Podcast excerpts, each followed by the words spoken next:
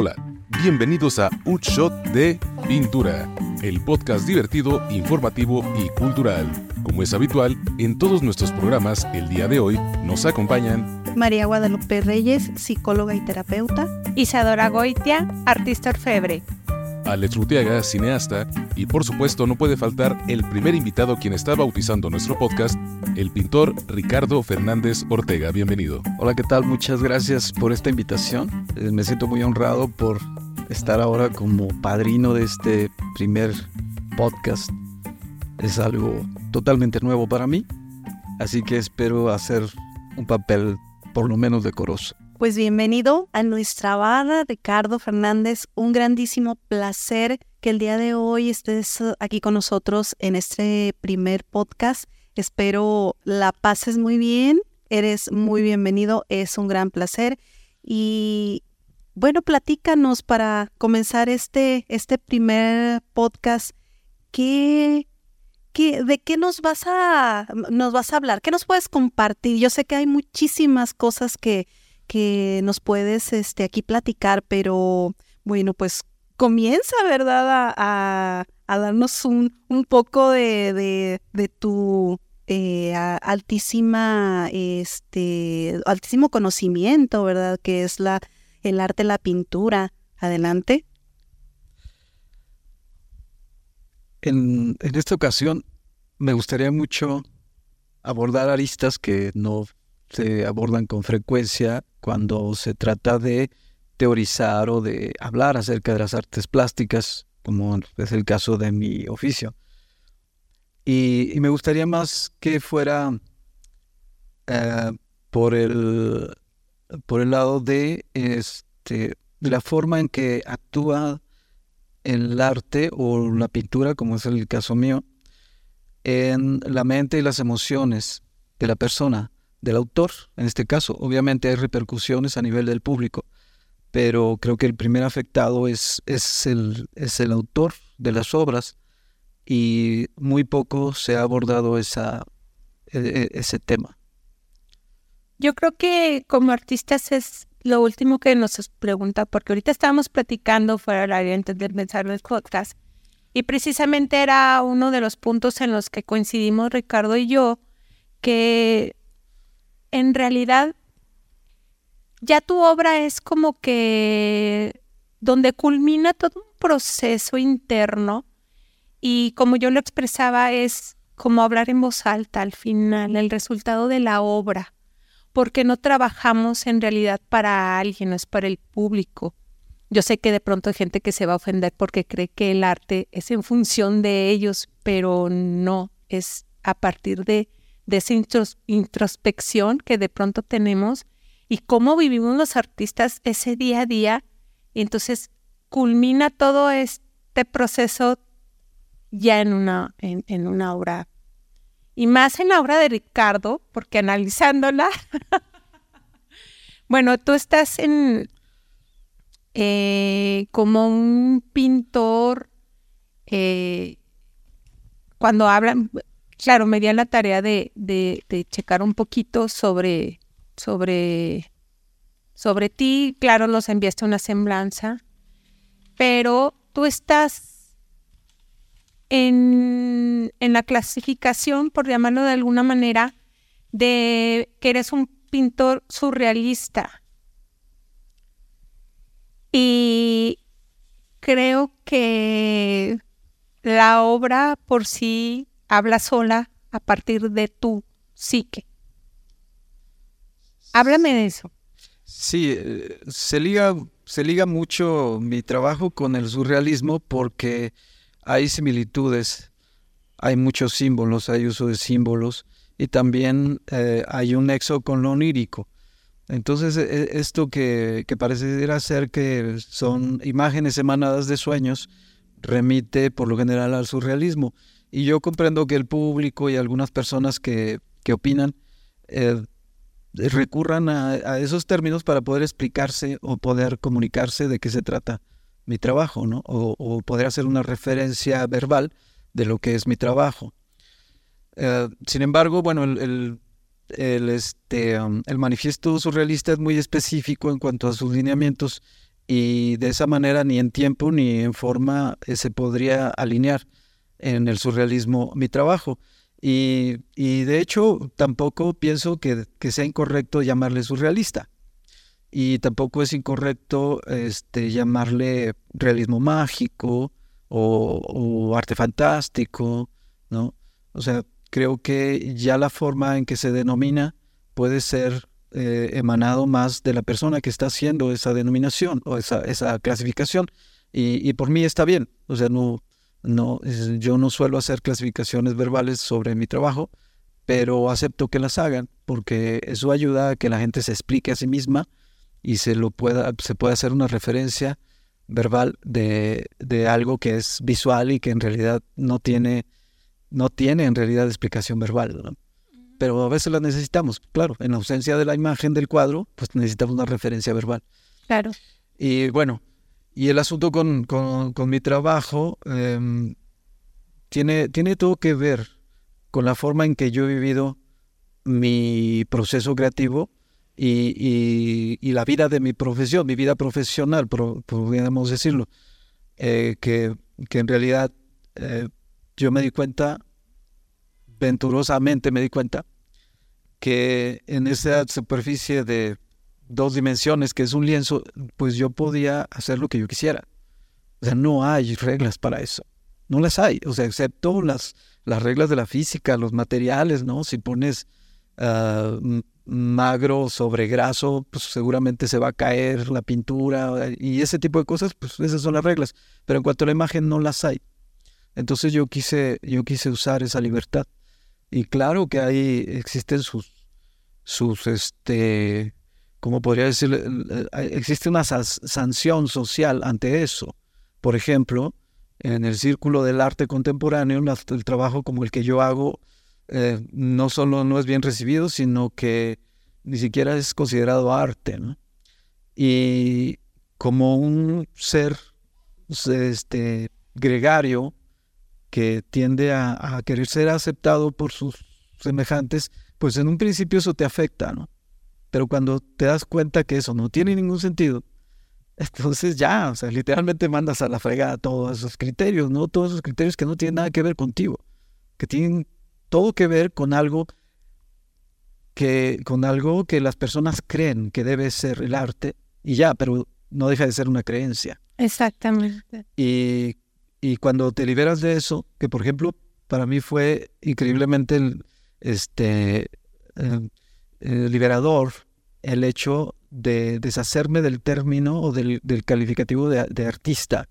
Cuando yo dije, me dije a mí mismo, yo no soy artista, entonces ya me convertí en un ser libre.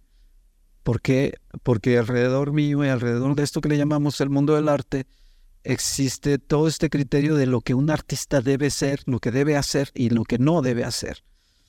Y cuando ya tiene esas condicionantes para un artista, si yo me declaro no artista, entonces me deshago también de las condicionantes. Sí, porque ya este para cumplir con todo eso, como dices tú, tienes que cumplir con ciertos cánones. Entonces, Ricardo se libera de él. Entonces, ¿cómo te ves a ti mismo? ¿Cómo que eres entonces un creador, te ves a ti mismo o como un ser libre que expresa a través de la pintura, que escogió a través de la pintura, como alguien que escribe, como alguien que asesine, como, como otra disciplina. Eso, eso es Ricardo. Así te ves a ti. Sí, de hecho, de hecho la pintura es algo que, que a mí me gusta mm, ejercer. Y sin embargo tampoco pienso que sea un pintor. O sea, no, no, soy un pintor, porque aparte soy muchas otras cosas. O sea, puedo ser muchas otras cosas, ¿no? Y, y esa, esa, esa determinación como, como pintor también puede estar limitándome, ¿no? Porque además, tengo que decirles que por ahí en algún momento apareció una persona eh, aparente muy, aparentemente muy letrada, que es maestro en la Escuela Nacional de Artes Plásticas, en el área de, de de la Academia de San Carlos y que hablaba de mi trabajo como algo que era que no era pintura. Entonces, bueno, o sea, ya, o sea, ya de qué se trata, ¿no? porque hablaba de que era de que lo que yo hacía era ilustración.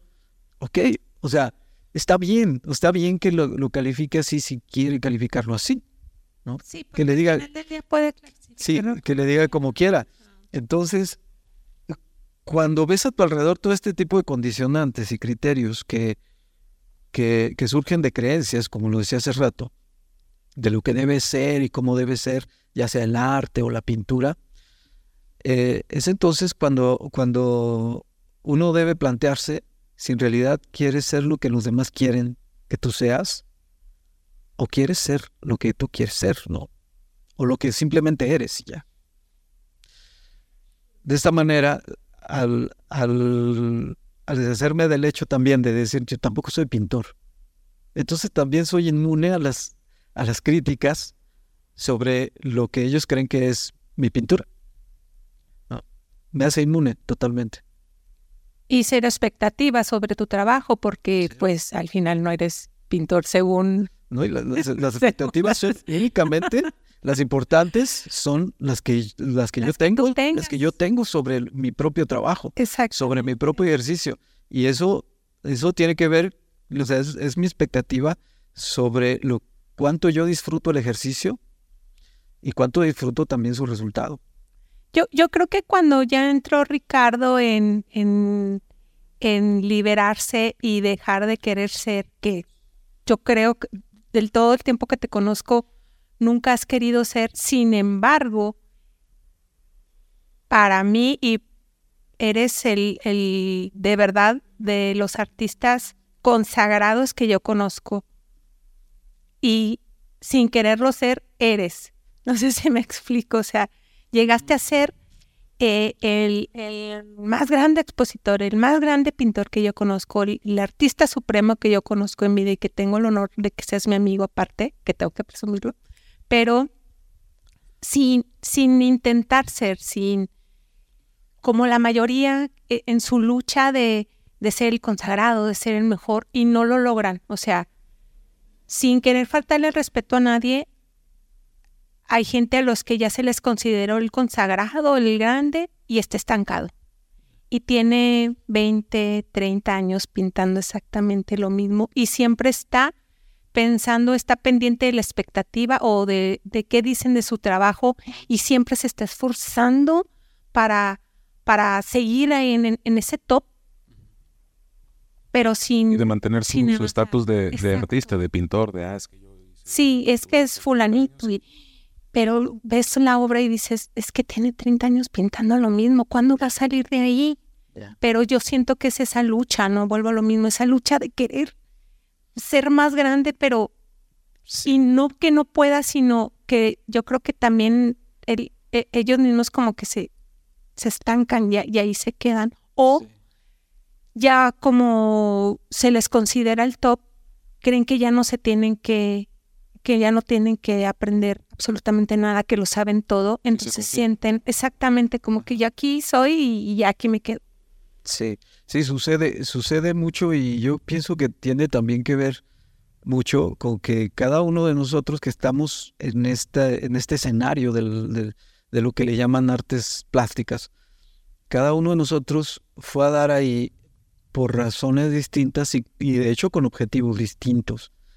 Y muy importante, creo yo, es identificar los propios, lo- los, objetivos propios, eh, porque em, el, el- como que el proceso que yo pude identificar es que es este, o sea, cuando estás muy joven y te gusta mucho hacer algo, en este caso la pintura, ¿no? y lo hablar a título personal, me gusta mucho dibujar, entonces comienzo a hacerlo bien. ¿Por qué? Porque me gusta mucho y hago el ejercicio a diario, porque eso es un, es un placer para mí. Entonces voy escalando en la calidad de eso que hago, ¿no?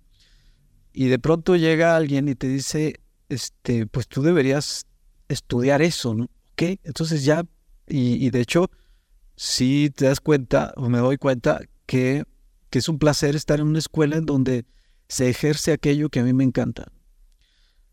Y de pronto irrumpe el término artista. Es que tú eres artista. Y sopas, te pones ese traje de artista. Ya soy artista. Te Porque de aquí me dijeron que soy artista, ¿no? Ok. Y transcurre el tiempo, tú sigues haciendo lo que te gusta, bla, bla, bla. Y paulatinamente te vas dando cuenta que hay una presión social en ese círculo que te empieza a moldear, porque viene ya el criterio de lo que un artista debe ser, lo que debe hacer y lo que debe decir incluso. Sí, te van marcando las reglas. Mexicano, porque si es el siglo XX o el XXI, que si porque eso ya se hizo, porque si eso ya todavía no se hizo, que, que tú que lo que tú debes hacer es esto y aquello. Que debe incluir crítica social o cosas así. exacto, cosas como esa, ¿no? Que luego que si tu trabajo no incluye así, oye, pero es que eso no es, eso no me dice nada de mi tiempo. Me valen tres cacahuates. Que no te diga nada de tu tiempo. Yo tengo mi tiempo, tengo mis placeres y los voy a manifestar en esa superficie. Y las consecuencias las voy a recibir yo, buenas o no buenas. Así que no tengo por qué obedecer a ese tipo de presiones, pero para nada. Y, y, como les decía, esa secuencia de, cómo te va moldeando el, el entorno para que tú creas que debes llegar a ciertos resultados o a ciertos objetivos. Por ejemplo, exponer en los grandes museos o, o, tener ingresos muy altos o estar en las subastas en donde se llega a, a, a esos cosas de esas. llegar al top. Pareciera que, que, que, esos son los objetivos porque los artistas ya reconocidos llegan ahí. Eso es lo visible, ¿no? Eso es lo que se ve. Entonces, se adoptan, comienzas, a adoptar objetivos y el, el, el, punto de quiebre, creo, es cuando empiezas a sufrir por eso. si te sí, ya, que ya no te causa placer, que es un estrés permanente porque tienes que cumplir con todo lo que se te marca para ser y estar en el top. Sí, y, y, aparecer en la marquesina y en la revista y que la gente te... Te reconozca y te aplauda, claro. O sea, tengo compañeros que me han dicho es que yo lo que quiero es reconocimiento. De hecho, es curioso porque existe ese criterio, porque lo he visto en varias personas del medio, que, que incluso a través de una pregunta me lo, me lo han hecho saber me dicen, ¿tú qué, ¿tú qué buscas con tu pintura? ¿Dinero o reconocimiento? Ya, caray, ¿cómo, cómo? O sea, o sea, ambas cosas, de hecho, bienvenidas. Claro, si llegas, qué bueno. Medio. Claro. Si no tengo un cierto reconocimiento a mi trabajo, pues tal vez no me lo puedan comprar.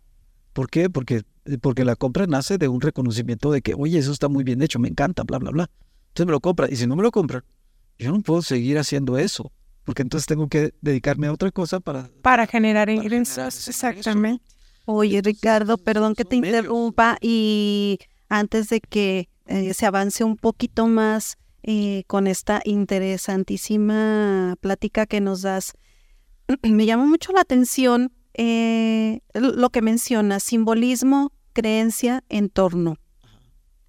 A Ricardo, ¿cómo le se le plasma precisamente estos tres conceptos, pero hablando eh, en relación a, una cuestión ya, mm, bueno, no sé cómo, cómo podría ser en tu caso, objetiva, subjetiva. Ricardo, cuando eh, plasma ese conocimiento ante sus obras, ¿cómo, ¿cómo, se visualiza él? De manera eh, que expone de una manera inconsciente o es consciente en sus obras. Digo, eh, muchas de las veces hay artistas que dicen, bueno, yo necesito eh, transportarme a un, a un espacio, a un nivel, para poder este, expresarme. Entonces, de alguna forma, es como un poco de inconsciente o subconsciente, ¿verdad? Parece ser que se desplaza esta cuestión de, del estar totalmente consciente o con sus cinco sentidos al, al expresarse. Ricardo, Ricardo, ¿cómo es al momento de, de, de, exponer esa cuestión o plasmar sus obras, verdad? ¿Qué, qué es el individuo en ese momento? ¿Cómo, cómo se siente? Eh, eh, es como un 80% inconsciente. Porque el otro 20% tiene que ver con el conocimiento de los materiales, con el, con el arrastre del pincel, cuál, cuál voy a usar, o, o, ese conocimiento que, que, se, que se adquiere, ¿no? que se adquiere acerca de lo técnico. puede ser un poco ese 20%, el 80% es, es inconsciente. O sea, yo confío mucho en el contenido de, del inconsciente, que para mí es como, como, como, podría explicarlo, yendo a una metáfora que tiene que ver con lo contemporáneo. Por ejemplo, tú tienes tu computadora y tienes un disco duro. En el disco duro tienes cierta cantidad de información guardada. Esa información para mí es, es, el consciente, es tu conocimiento racional, es lo que estás pensando, lo que puedes pensar, lo que, lo que conscientemente puedes evocar, ¿no? Y el inconsciente es como el Internet. Es como conectarte a Internet y ahí está, o sea, en esa proporción de información. O sea, compara la información que cabe en tu disco duro, que puede ser de 2 o 4 o 10 terabytes, compáralo con el Internet. Para mí, el inconsciente tiene esa proporción, esa desproporción, podría decir, de información increíblemente mayor. Entonces, recurrir al inconsciente para mí es recurrir a, una, a una información increíblemente rica. Por eso es que no me gusta pensar los cuadros. No me gusta.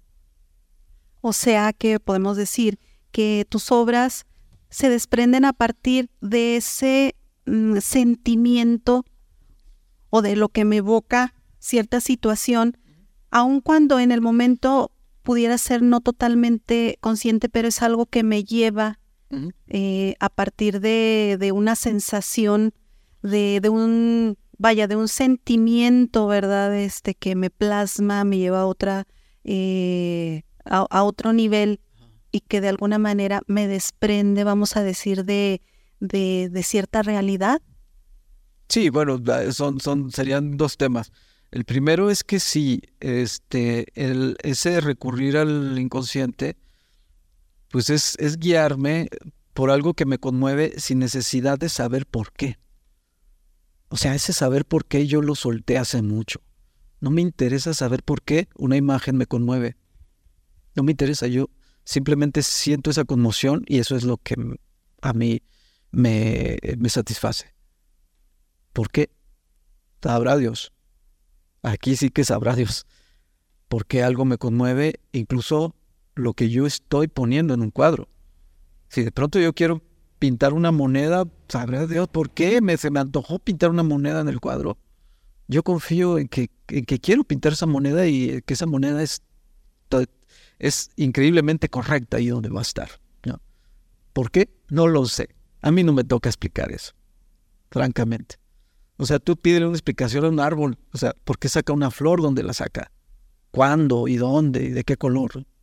lo que lo explique. O claro que no tiene explicación. O sea, puedes sacar conclusiones y los biólogos lo pueden hacer y los botánicos y lo que tú quieras. Pero el árbol no necesita de esos libros para ser el árbol. Entonces yo confío en que yo no necesito el conocimiento de por qué algo me conmueve, por qué quiero pintar algo azul o amarillo o verde, para pintarlo azul, amarillo o verde. Yo simplemente lo hago. Y me ha funcionado increíblemente bien. Porque esos cuadros que yo pinto conectan muchísimo con las personas. Conectan muchísimo y a mí me encanta eso. Me encanta porque al final de cuentas es comunicación y la comunicación pues es placentera. Y esa es una necesidad súper básica. ¿Has recibido entonces eh, retroalimentación diferente de una misma obra de las personas? O sea, ¿las personas la interpretan diferente? ¿O la mayoría de las personas interpretan una obra de la misma manera? ¿Cómo ha sido tu experiencia con cómo, qué, o lo que has sabido tú que percibe la gente acerca de tu obra? Ya, puede tener un rango de similitudes, pero sí, sí hay obras que se pueden eh, este, interpretar de manera muy diferente dependiendo de quién los vea. Y por supuesto, o sea, las obras, así como ya las, yo las pinto, son un estímulo para que alguien platique consigo mismo. O sea, ese estímulo, la persona va a recurrir a su propia información, no a la mía, no a la que tengo yo. Yo ofrezco un estímulo y, el espectador construye su propia obra. Claro, porque creo que la mayoría eh, de, de, los creadores creo que... Ay, ¿cómo lo lo quiero expresar. Em, su finalidad es que eh, eh, las personas sientan lo mismo que él sentía cuando estaba realizando la obra y pues no, como bien dices tú, cada quien tenemos información diferente, entonces a partir de la experiencia propia, ese cuadro te puede emitir emociones diferentes a cada quien, obviamente, eso eh, cabe a lo mejor en la obviedad, pero para mucha gente no tiene sentido. O sea, no, es que si esta obra refleja, no sé, tristeza, es que le tiene que crear tristeza a todo mundo, porque si no, el trabajo del artista no se culminó. Y ¿cómo? o sea, eso no tiene sentido para mí. Sí. Porque volvemos a lo mismo, como uno trabaja para uno, a partir de uno, para uno y con uno, eso para mí no tiene sentido. Que todo el mundo tiene que sentir lo mismo que yo sentía cuando estaba haciendo mi obra, o sea, no. No, no, y, no se me hace Y eso te puede llevar a una frustración, o sea, si, si te aferras a un, a un resultado de ese tipo, te puede llevar a una frustración horrible. Sí. Que de hecho también por eso hay una hay, frustraciones increíbles en el gremio. ¿eh? Es que no, no lo Es que, El, el, el, típico formato, figura, la típica figura del artista incomprendido. ¿Y por qué? Gados te tienen que comprender. Pero gente tiene que comprender. Sí, la gente no está obligada a comprenderte. no. Por supuesto que no. O sea, suelta, suelta eso. Se pueden decir maldiciones aquí. Claro, este es un foro abierto, por favor. Gracias, porque, porque Aquí ustedes pueden hablar como sí, quiera. Ahorita van a salir como 500 de repente porque ahí está. No, usted libre de, de expresarse. Es un espacio de expresión. Ok. Sí, ya nos dicen, ah, pues el pi. Es que de pronto algo que me parece a mí inverosímil, este, sí. lo califico de, con, con, ya palabras altisonantes, ¿no? Y sí, e, esa, e, ese, ese asunto que creo que nos puede hacer, nos puede hacer sufrir mucho como, como generadores de un producto o, como, como, ¿cómo podría llamarle? Como, como persona creativa, ¿no? Nos puede hacer sufrir mucho cuando buscamos esa, esa comprensión o esa aprobación o esa aceptación por parte de las personas, del público, este, pues puede, puede generar mucho sufrimiento. Y a mí me parece un tanto gratuito que bueno, cada quien tiene un proceso muy personal, pero, pero cuando sueltas eso, es tan, tan bonito, tan bonito saber que también de alguna manera liberas a las personas, a esa persona que, a ese público que vive en concepto dentro de ti, lo liberas de la comprensión que te debe, que no te debe nada, y te das cuenta que el que se está liberando eres tú, de que no necesitas la comprensión. Sí, al final es una expresión y ni ellos están obligados a comprenderte ni, ni tú a dar explicación. A mí eso me llama mucho la atención en muchas exposiciones que luego toman de la mano al artista y le dicen, maestro, explíquenos su obra. Y yo pienso, yo creo que el otro pobre está pensando, ay, pues ese día no quería ni levantarme, odiaba al mundo, ay, este día me sentía frustrado, no quería... Y salió esto a partir de la frustración, pero ante la sociedad y ante las autoridades que lo invitan, se, invita un, se inventa un choro, ¿no?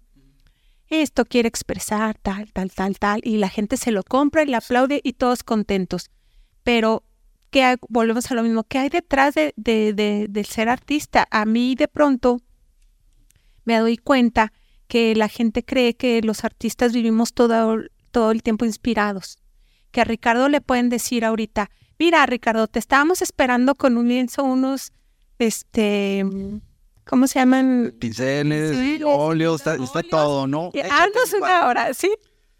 Y dices, no, o sea, de pronto hay, hay, etapas en las que no puedes ni pensar, estás saturado, no puedes arrastrar el lápiz, no, no, no, no te puedes inspirar, es no siempre este, traes eso en la mano, o sea, en la bolsa, así, ah, claro, aquí traigo inspiración. No, eh, Entonces, de pronto Ricardo se ha sentido atorado, decir, es que, ¿qué me está pasando? O sea... Dos mil veces, o sea, dos mil veces en un, en un año, o sea, es que yo creo que es la oportunidad perfecta para abordar esa otra arista, que, como bien dices, a veces pues simplemente no queremos hacer nada. No traemos inspiración, entrecomillado. Y eso no solo se vale, sino es, es muy necesario. Es muy necesario. Tenemos un trabajo acá arriba, o sea, nuestras sinapsis están, pues son cablecitos que se están usando y se están calentando. Y llega el momento en que tu organismo te dice, párale, güey. Párale, güey, porque se va a quemar la maquinita, güey. E incluso vienen periodos que nosotros interpretamos por, por la información social y lo, lo que tú quieras, interpretamos como depresión. Y tal vez, o sea, no sé si lo sea o no, pero pensamos que esa depresión es mala. Tu organismo te está diciendo, párale, pendejo. Sí, es un stop que te está diciendo descansa, relájate. Necesitas periodos de recuperación que en cada quien son muy, eh, pues, son, pueden ser diferentes. Hay quienes pueden trabajar semanas continuas. Sí. Y no necesitar tanto esa recuperación. Hay quienes trabajamos tres días y necesitamos Tres semanas. Tres, semanas, bueno, igual y no tanto, pero a lo mejor necesitamos. pero un periodo de, de descanso. Estar tirados en una cama, en un sillón, en el piso, en el pasto, o salir a caminar o largarte al campo. Y pensando en lo que sea menos en la obra, porque si no te saturas. Pues, ¿Sabes qué? Eh, podría decir yo, aceptando que no estás haciendo nada y que está bien. Y que no hacer algo en ese momento. Que está bien que no estés haciendo nada. Porque algo que nos perjudica mucho es que nos resistimos a ese impulso del organismo de descansar. Y decimos, me empiezo a sentir mal porque... Entonces te avientas una, aparte, una losa de culpa. Sí. Porque no tienes ganas de, por ejemplo, en mi caso, de pintar. No tengo ganas de pintar, estoy procrastinando y ay, qué mal es esto y que yo ahorita ya podría haber pintado medio cuadro y bla, bla, bla. Ya lo estaría acabando, pero estoy... Y entonces estás cargando y de en cierta manera, como yo lo veo, es como si cerraras la fábrica, o sea, no estás haciendo nada de todos modos, no estás pintando, pero si te estás resistiendo al hecho de que no estás haciendo nada, si, está, si no aceptas que eso es bueno, es como si cierras la fábrica pero no dejas entrar a la gente de mantenimiento. O sea, sí, párale, pero también deja entrar al, al, personal de mantenimiento. Claro. ¿Y cómo, cómo se hace eso? Acepta que no vas a hacer nada en todo el pinche día. Acéptalo y siéntete bien por eso. Y el, y el personal de mantenimiento va a hacer lo suyo. Ah, pero estás pensando, ay, güey, ahorita podría estar pintando esto, podría estar pintando aquello. Ay, ¿cómo voy a resolver eso? No estás haciendo nada de todos modos. Y de todos modos te saturas de todo eso y no resuelves nada porque no puedes pensar con claridad y de todos modos avanzaste, aunque estés ahí aferrado a tratar de pintar y, no sale nada o a lo mejor salió Que es lo peor. Sí, y dice ese hijo, mejor hubiera suspendido porque ya está, esto está terrible y voy a tener que volver a empezar. Y ahí va. Exacto. Y peor aún, o sea, si en ese estado de que necesitas la recuperación, en ese estado te pones a trabajar, entre comillas, que eso, híjole, socialmente es no solo es aceptado, sino casi exigido. O sea, ponte a pintar aunque no tengas ganas. Haz tal cosa aunque no tengas ganas. O sea, la disciplina. A mí la disciplina me, me suena a tiranía. O sea, para mí lo mejor es tener una muy buena relación con el tiempo, con tu trabajo tu ritmo de recuperación. Esa es una manera efectiva de trabajar. Y no la disciplina de decir, me voy a obligar a trabajar toda la semana como un idiota. Sí, pero ¿y el resultado? Creo que pasa como en muchas personas eh, dedicadas prácticamente al 100% en sus actividades, ocupaciones, que, que, se deben, creen que se deben eh, eternamente a los reclamos y a lo que marca una la sociedad, ¿verdad? Eh, pero no, no pensamos que el artista es un ser humano, un ser humano que también debe de, como dijiste hace un momento, resetearse, descansar, ¿verdad? Este, porque igual puede plasmar algo que en realidad no quería. Hay que entender que antes que artista está un ser humano que también siente, que también tiene la necesidad de, de poner su mente en blanco, ¿por qué no? Tiene la necesidad de aislarse. Es algo que, que muchos no comprendemos y, y es cuando exigimos más de lo que, lo que humanamente debe de, de otorgar un, una persona y entonces lo, lo llevamos al límite. Sí. ¿Verdad? Es, y, y que a, a, final de cuentas que viene plasmando pues algo que en realidad pues quizá ni sentía, quizá ni quería exponer o quería, no quería que el mundo supiera, pero por esas exigencias que la sociedad hoy en día que en esta era, ¿verdad? Cada, cada vez marcamos eh, más y más, pues nos, nos lleva a un punto en el que el artista también creemos que es como, como la computadora. Nada más es cuestión de, de, de, exactamente y va a funcionar y no es así. Yo creo que las personas en general somos otra Sí, sí, este, y, y en este caso, pues sí, es, eh, es presión social, pero, pero principalmente la presión que, eh, que ejercemos nosotros mismos sobre nuestra persona. O sea, de alguna manera tenemos ya un tanto cargada esa, esa aplicación en nuestro, eh, en nuestro software que, que ya no necesita haber tanta presión social para que nosotros nos presionemos a nosotros mismos. Y ahí es donde está, puede estar lo grave, porque, porque a lo mejor nadie te está pidiendo tanto, pero tú ya te estás pidiendo demasiado. Tú ya te programas sí. a que tengo que dar sí. y tengo que dar diariamente las 24 horas Entonces, del día. Te das ¿verdad? cuenta que, que realmente el mundo no se va a acabar. Por ejemplo, hace, hace un momento fuera del aire, antes de comenzar, platicábamos acerca de, de la cantidad versus, versus calidad. ¿No?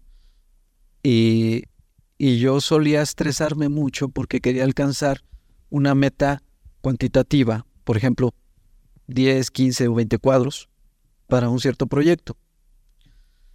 Y a mí esa parte cuantitativa me estresaba mucho porque yo hacía cuentas de tiempo, ¿no? Entonces ahí entraba una cuestión matemática que no tiene nada que ver con el proceso creativo. Y si a mí algo me llevó a tener una demanda de mi trabajo, una aceptación del público hacia mi trabajo, que es lo que me, que me ayuda a tener este sustento, que a su vez me ayuda a seguir pintando, haciendo lo que me gusta. Si yo llegué a tener ese mercado, no fue porque la gente viera que yo puedo pintar 20 cuadros en tres meses. Fue porque veo la calidad de mi trabajo. Entonces, ¿por qué tengo que abandonar las metas cualitativas versus las metas cuantitativas? No tengo por qué hacer eso. No, claro que no. Aparte, las cuantitativas me estresan, las cualitativas me emocionan. Me conmueven, me, me, me, me motivan. Y estás más motivado para pintar y fluye, por ende, el trabajo, estás relajado. Por supuesto. Y, y, y la expectativa que tienes tú sobre tu trabajo Exacto. mejoran. Exactamente. Sí. Y al final las ves y dices, sí, o sea, se cumplió lo que yo, Ricardo, me puse como meta. O sea, yo, no los demás, tú. Exacto.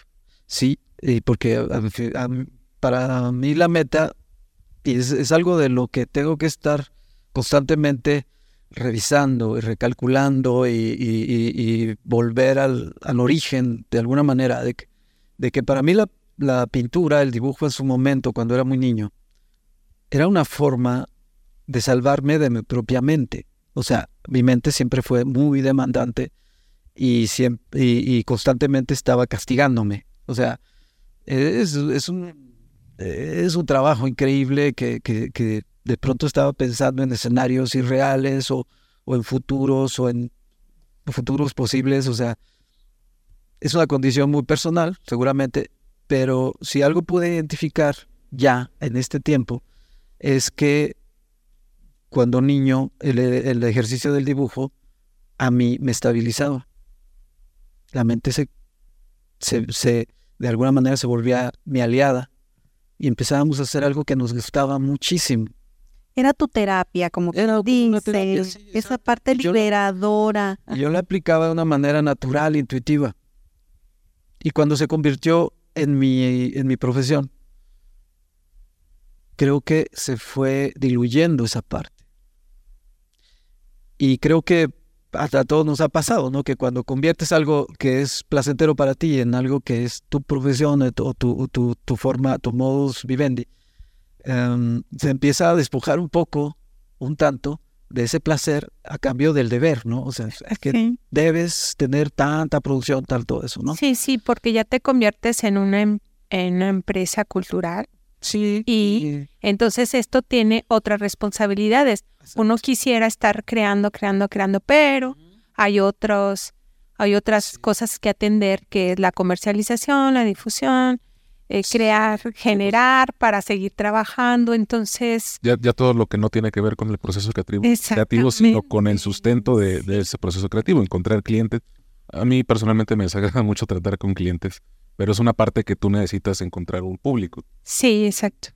Sí, sí, eh, eh, o sea, todas esas actividades eh, periféricas, ¿no? Que, que nos pueden distraer. Afortunadamente en mi caso, yo veo como una bendición que, que no todo el mundo lo ve así, no todos los artistas plásticos lo ven así, pero para mí es muy importante tener representantes.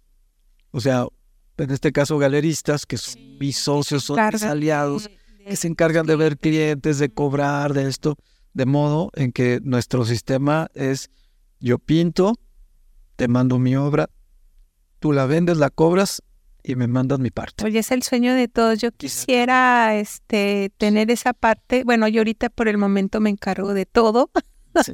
Bueno, ya tengo personas que se encargan de, de ver clientes y todo, pero de todos modos estoy muy pegada a, a eso porque estoy supervisando y bla, bla, bla. Pero sí, mi sueño sería mi top en la vida Ya. ese. Si nadie me parara de, mi- de mi mesa de, de trabajo, salvo para comer y dormir. Claro. ¿Sí? Y, y de hecho, de hecho, eh, hay, hay colegas, hay artistas plásticos a quienes les gusta también esa parte, o sea, esa parte de ver clientes, de ver, de ver este personajes, de, de encontrarse con instituciones, de, de salir en revistas. o en Sí, hasta de sí, la parte socialite. Esa parte les encanta y qué padre, o sea, Sí, está qué padre. padre y que le ejerzan está, Sí. está increíble porque Que tiene final de facilidad cuentas, también. esas son, y a lo que iba era, eh, como inicié todo esto desde de, de- mis prioridades de niño con el dibujo, a, a final de cuentas, si esas son tus, tus objetivos y tus prioridades, ahí es donde debes atender. Yo cuando identifiqué que en realidad yo estoy en la pintura, no porque alguna vez de niño hubiera soñado que voy a exponer en el, en el MoMA o que voy a obtener los millones y millones por mi pintura, cuando pude identificar que en realidad mi objetivo era estabilizar mi mente a través del ejercicio del dibujo, entonces creo que encontré una mina. ¿Por qué? Porque si identificas lo que realmente quieres, creo que tienes la mitad del trabajo hecho. Sí. Y ya solamente te, te dedicas a eso, a cultivar exactamente por ahí, a andar por ese camino, aunque no exista. O sea, no conoces a nadie más que lo haga así. Hazlo tú, porque eso es lo que tú quieres, ¿no? No, porque tú estás creando ese camino, te lo estás inventando para ti. Y, y por eso es que ya cuando pude identificar mi prioridad y, y de hecho en tiempos recientes ya pude de- definirla un poquito mejor, que si un cuadro no me retribuye en el instante en el que yo lo estoy pintando, o sea, si no estoy teniendo un placer estético, si, no, si mi mente no está teniendo ese equilibrio y esa paz mientras yo estoy pintando, entonces estoy fracasando independientemente de si se vende, si no se vende, si hay mucha demanda, si la gente cree que soy muy bueno, que soy increíble. Si yo no disfruto el ejercicio de la pintura, para mí eh, soy un fracasado. Entonces se convirtió eso en mi prioridad. Yo tengo que disfrutar cada pincelada. Claro, hay algunas veces que, que digo, ay, caray, qué feo me quedó esto, y por supuesto que eso no se disfruta. Pero me refiero al ejercicio en general, al pintar algo que realmente me, que quiero ver, ¿no? O sea, como lo dije hace mucho tiempo, lo descubrí hace mucho tiempo. Yo pinto, ¿qué pinto? Yo pinto algo que quiero ver. Si yo no quiero ver algo, no lo pinto. Hay pintores que pintan un accidente con muertos y descuartizados Bien por ellos. Yo no quiero ver eso. Yo no tengo por qué llevarlo a mi lienzo. Hay pintores que pintan la realidad de México. Yo salgo a la calle y la veo. Yo no quiero llevar eso a mi lienzo. Y si yo ya identifiqué qué es lo que quiero en mi lienzo, qué es lo que disfruto como ejercicio, entonces ya lo que me toca es ejercerlo. Y esa para mí es, aunque no hemos tocado el tema, para mí ese es el, el concepto de éxito. Para mí eso es el éxito. El propio. no todo eso que viene de fuera, es lo que viene de dentro. ¿Qué estoy obteniendo acá adentro con lo que estoy haciendo? Te digo, si, si no lo disfruto, estoy fracasando. Si lo disfruto, estoy teniendo éxito. Fíjate cómo la mayoría el éxito lo representa con, con lo de fuera, con el reconocimiento de fuera, ¿verdad? Cuando en realidad, al final del día, el éxito es lo que uno logra y a lo mejor nadie se está dando cuenta, es lo que tú logras a tu día a día. Desde que te levantas y dices esto y lo otro, y ya cuando lo logras para ti dices, estoy para mí, esto es el éxito, esto, esto era lo que es. ¿Y sabes qué es lo que sucede? Que se nota. Y cuando alguien, cuando se nota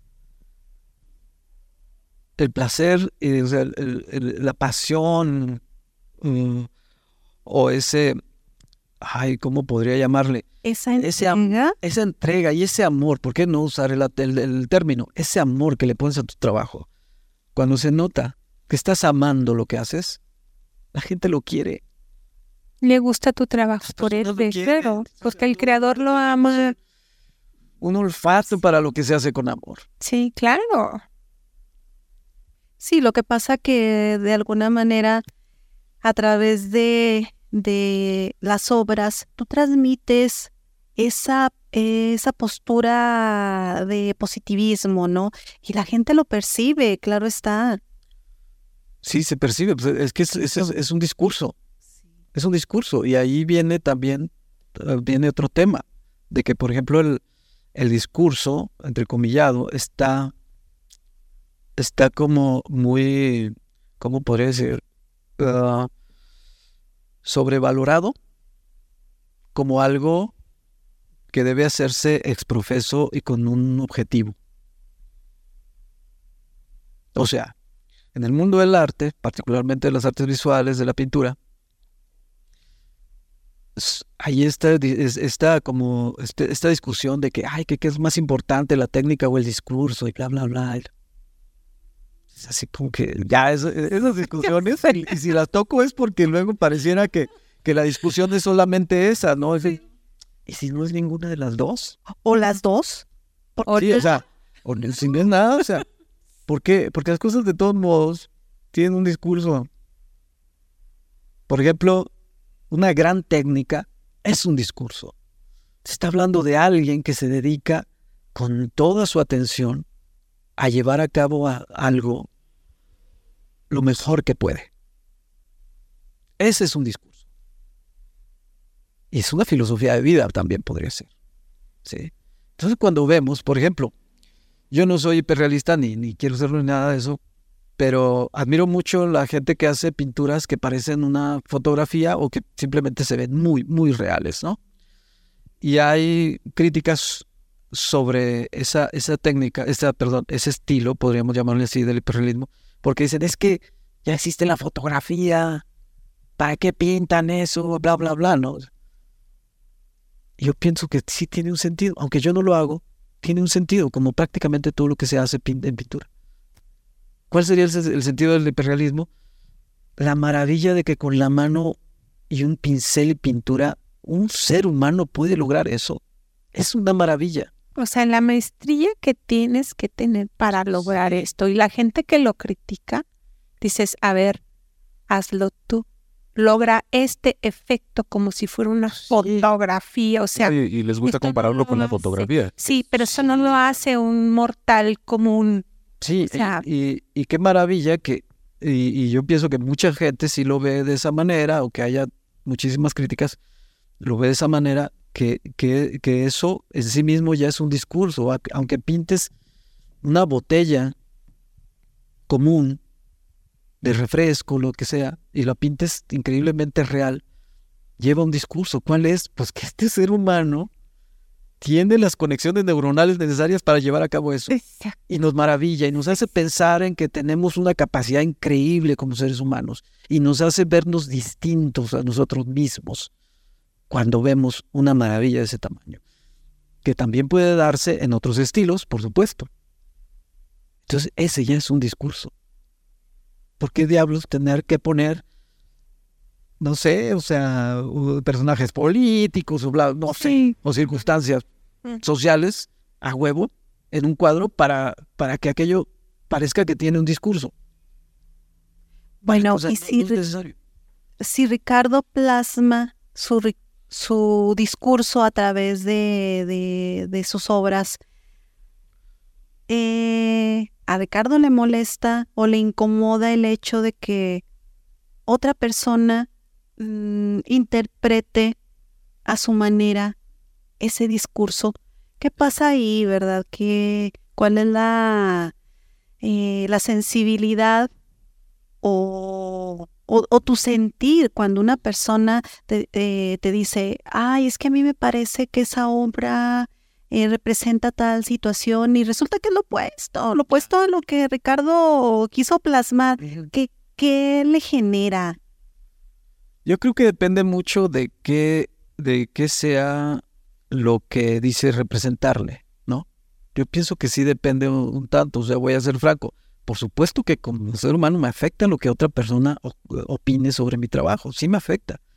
Sin embargo, lo que he aprendido es que esa afectación no, o sea, no, no sobredimensionar esa afectación. Claro, que no afecte tu trabajo a futuro, que, modifiques algo a partir de la crítica o porque, porque puede ser que, por ejemplo, una crítica puede ser que esté teniendo mucha razón y mucho sentido, puede ser que esté señalando a lo mejor recursos técnicos que que no estoy atendiendo bien y que no me doy cuenta. Bueno, puede ser sí a lo técnico y se acepta y uno hasta lo agradece, pero creo que cuando el sentido de tu trabajo... Sí, ya lo que... ya, ya, ya, con precisión a lo que preguntabas de, la interpretación, a mí de hecho me divierte, porque a mí me habla mucho de la persona que lo, que lo está diciendo. Claro. Sí, hablas más de él que de ti. Es como, como si la persona abriera una ventana hacia el interior de su casa. Sí, claro. Sí. Sí, ay, es que, es que eso... Es más, les voy a contar una anécdota. Hace poco, yo mandé un cuadro a una ciudad muy importante de aquí de, de, México, con una galería que yo estoy comenzando a trabajar a quienes les mando saludos muy afectuosos, los quiero mucho y, estoy muy alegre de, trabajar con ellos. Este, y ese primer cuadro que yo les mandé, em, ya cuando llegó a Monterrey, em, el galerista se lo mostró a posibles clientes, es lo que hacen siempre, y lo, mostró a través de un video. Y luego él me escribió y me dijo, oye, hay un cliente que le gusta mucho este tipo de trabajo, pero le parece que la modelo está muy pequeñita, que está muy pequeñita de edad, o sea, parece una niña. Y aquí en esta ciudad lo de la pedofilia es muy delicado. Yo pensé para mí, pues donde quiera debe ser muy delicado. Y lo decía porque o sea, que fuera una niña pintada, pues no tiene ningún problema. Sin embargo, como en la imagen, a la figura se le, se le ve un seno, o sea, tiene un seno descubierto. Entonces ahí fue donde vieron el asunto. Sin embargo, bueno, el cuadro, la pintura, la modelo, por supuesto que no es una niña. Es alguien de baja estatura ella. No, ni siquiera la estatura está baja, o sea, ah, es una proporción de un adulto a la visión de ellos a lo mejor era muy... Creo que el video estuvo, tuvo un sesgo en un momento en el cual se veía la cabeza un poco más grande por la perspectiva en la que estaba tomado el cuadro. Se veía un poquito grande la cabeza y un poquito más chica la cara y eso nos evoca a una proporción infantil. Pero es, un instante del, del, del video. Y yo lo pude deducir de esa manera. Cuando ya, ya vi el video, yo pensé, esto fue lo que hizo pensar al espectador, al posible cliente, en que la figura podía ser una niña. Sin embargo, como les decía, pues a mí terminó siendo para mí algo, un tanto divertido, porque a final de cuentas, quien vio una niña fue el espectador. Habla más de lo que piensa él que lo que en realidad estaba plasmado. Exactamente. El cuadro, y que por cierto ya se vendió, pues ya se vendió casi inmediatamente después de eso con seguramente otra persona. El cuadro, por supuesto que tú ves el cuadro así en una fotografía con eh, en un ángulo normal y por supuesto que no es una niña, o sea, jamás pensarías que es una niña. Pero la persona pensó que era una niña.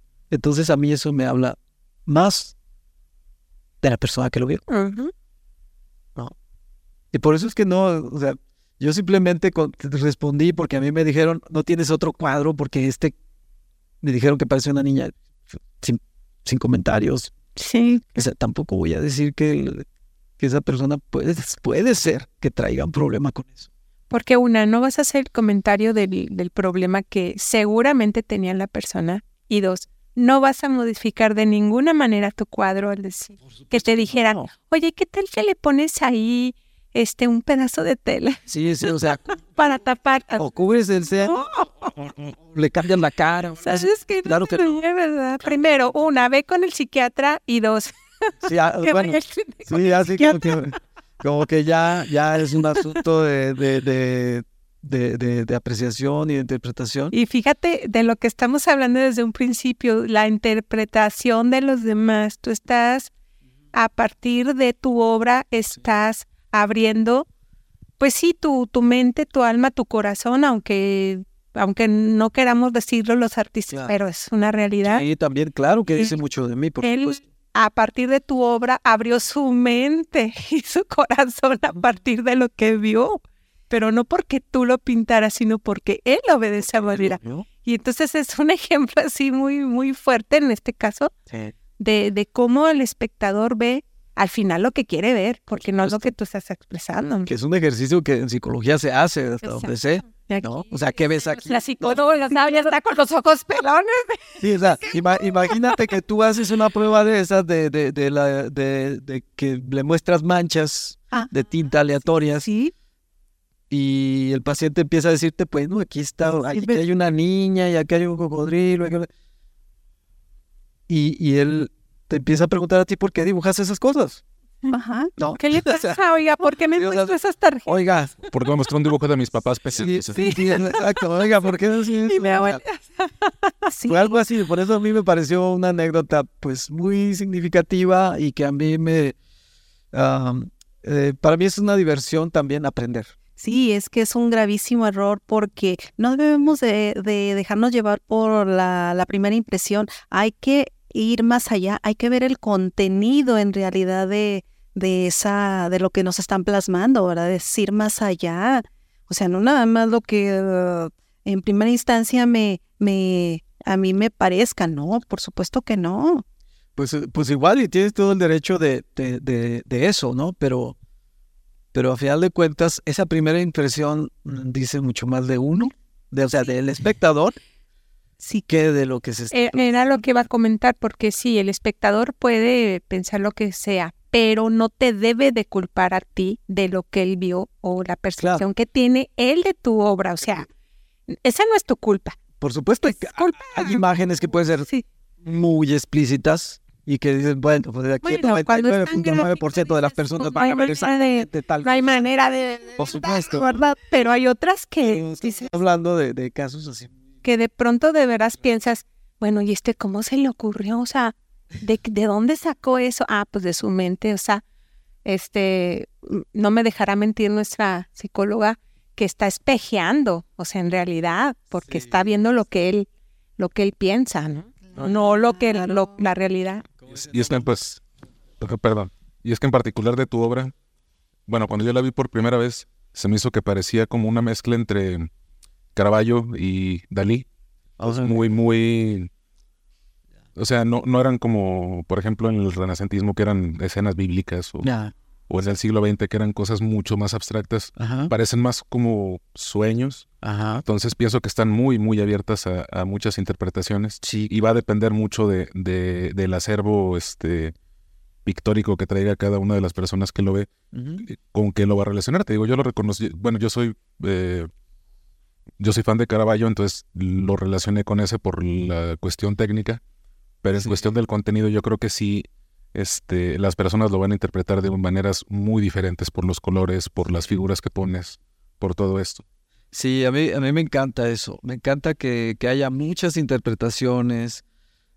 Hay gente que ha comprado cuadros porque, porque la figura en el cuadro, el, el rostro en el cuadro es idéntico a su hija, a su hermana, a su mamá, no sé.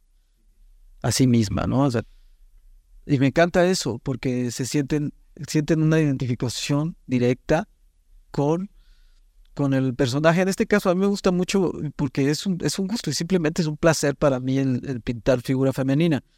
Y, y si yo lo prefiero, pues lo voy a hacer, ¿no? O sea, eso es así de simple.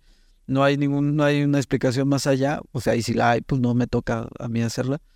El asunto, el punto es que a mí me parece tan, tan bonito y tan interesante y satisfactorio muchas veces que, por ejemplo, una vez una, una señora, una, una persona que fue funcionaria allá en, en el gobierno del Distrito Federal, cu- cuando era Distrito Federal, cuando vio mi obra y quiso expresarme algo acerca de ella, me dijo, es que tú pintas a la mujer como a mí me gusta verme a mí misma. Como yo, tú ves a la mujer como yo quiero que me vean. Eso a mí me pareció impresionante, nunca me habían dicho eso me pareció algo eh, incre- o sea, muy satisfactorio. Porque, por ejemplo, algo que ha sido una de mis prioridades en el trabajo, pues es pintar una mujer, pero no pintarla como un objeto estético, aun cuando la modelo pueda ser muy bella.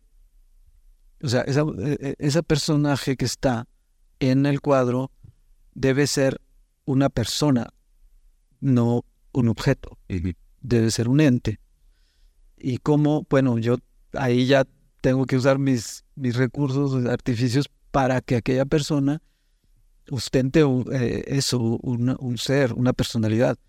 Porque el hecho de pintar solamente a una figura femenina por su estética que está ahí, no sé, recostada y ya, pues me deja como, como, como, como ¿Algún tipo de vacío?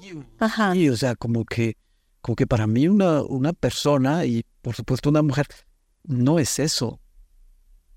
Puede ser la mujer más bella del mundo, pero esa mujer tiene, tiene, tiene nombre, tiene historia, tiene sentimientos, tiene pensamientos, tiene habilidades, tiene cualidades.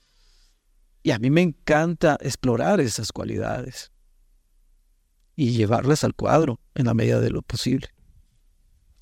Sí, sí, no, no dejar a la mujer nada más como está bonita y por eso la pinto. Y por eso la pinto, sí, que sí, o sea, por supuesto, y me han dicho muchas veces, oye, ¿dónde son tus modelos que son muy hermosas y todo? Bueno, en realidad yo creo que el 80% no existe. O sea, yo las, las genero a partir, sí, de, puede ser una fotografía, pero yo cambio la fisonomía, suelo cambiar la fisonomía un poco porque, porque no me gusta el, la tiranía del seguir exactamente las fotografías como están. Y otro poco también para, para desprender el, El modelo de tu el modelo, sí, sí, sí, sí, sí, que, que aquella persona, que el personaje que estoy poniendo sea, sea alguien creado también, o sea, sea una persona nueva. Y con la cual mucha gente se puede identificar, Sí, sí, sí.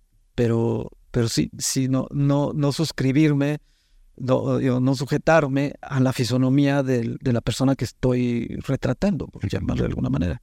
Que también esa es una de las libertades que tiene, bueno, las personas que pintan, que copian fotografías. Tengo un amigo que también busca fotografías en internet y las pinta, pero conforme las va pintando, les va cambiando cosas, les va cambiando rasgos, les va cambiando. Y únicamente se queda con el modelo nada más como una figura de la perspectiva, nada más para... Sí, Pues está volteando para acá y quiero que mi personaje esté volteando para acá y por eso la copio, pero le voy cambiando ciertas cosas. Con un estilo un poco más diferente que, Sí. que el que tú tienes. pero se basa, no, no tanto copia, sino se basa en... Sí, claro. Es que sí, muchas veces las referencias fotográficas terminan siendo solamente un apoyo para, para poder eh, ponerle una lógica, por ejemplo, a la dirección de la luz, al, al, a la- al comportamiento de un volumen y todo eso, ¿no? Para darle cierta lógica y obviamente credibilidad a lo que estás interpretando, porque también eso hay que ver, o sea, nuestro cerebro identifica lo que puede ser y lo que no puede. Y muchas veces si, si fallamos en cosas como, no sé, pueden ser anatómicas o puede ser perspectiva, o puede ser, Las sombras. sí, de, de iluminación o de volumen, eh, nuestro, el cerebro del, del espectador pues lo va a identificar y- y de pronto se va a lo mejor a clavar en esa parte que, que quiere entender cómo está, cómo sucedió y tal vez va a desatender el cuadro en general. Entonces, pues termina siendo algo como para, para integrar un discurso creíble. Y cuando digo creíble, no necesariamente que es que eso es algo que puede suceder en la realidad newtoniana. No, creíble de que a veces puedes poner una persona volando y la vas a creer. No, o sea, tú estás creando, bueno, muy, muy parecido a cuando haces un- una pintura, cuando haces una, bueno, yo me dedico al cine, cuando haces un- una película, una historia, creas tu propio mundo, tu mundo tiene tus reglas y tú tienes que convencer al espectador de que se crean las reglas de tu Sí. mundo. Entonces, en la pintura me parece que es muy parecido. Sí, Puede no ser una escena realista, puede ser este alguien en unas nubes, puede ser este algo así. Pero si tú le estás dando a tu espectador los elementos para que crea lo que tú estás plasmando en tu pintura, los elementos, en particular de tus pinturas, me gusta mucho el, el- la técnica que utilizas, me parece muy, muy fina, con mucho, mucho detalle. Entonces yo creo que eso ayuda al espectador a, a meterse más en la pintura y a, a analizarlo y no clavarse tanto en la técnica, sino más en el contenido. Entonces pienso que tú le das los elementos a las personas para que se eh, metan en tu mundo y puedan ellos eh, hacer su propia historia basándose en lo que tú le estás poniendo en el lienzo. sí, sí, son, son, yo los veo un poco como un gancho estético, muchas cosas, de, de- de algunos artificios que puedo poner en un cuadro. Es como, como un gancho estético, como un, un llamado a la atención del, del espectador, ¿no? Que yo también, hay, hay tres aspectos que yo, yo le pido a mis propias obras cuando yo, estoy- cuando yo las elaboro. Y que el resultado tiene que primero eh, hacer ese llamado al espectador. O sea, que si el cuadro está por ahí en un muro, que pueda que pueda ser llamado a la presencia del cuadro. ¿no? O sea, ¿qué, qué quiere decir esto? Entras en una sala y, y ves el cuadro, lo captas, tu vista periférica lo capta y quiero ir a ver ese Te llama la atención. Lleva, cuadro la atención, llegas, ¿sí? El segundo, o sea, ya lo llamaste, el segundo es que se quede el espectador. Que el espe- el espectador se quede allí un rato a observarlo.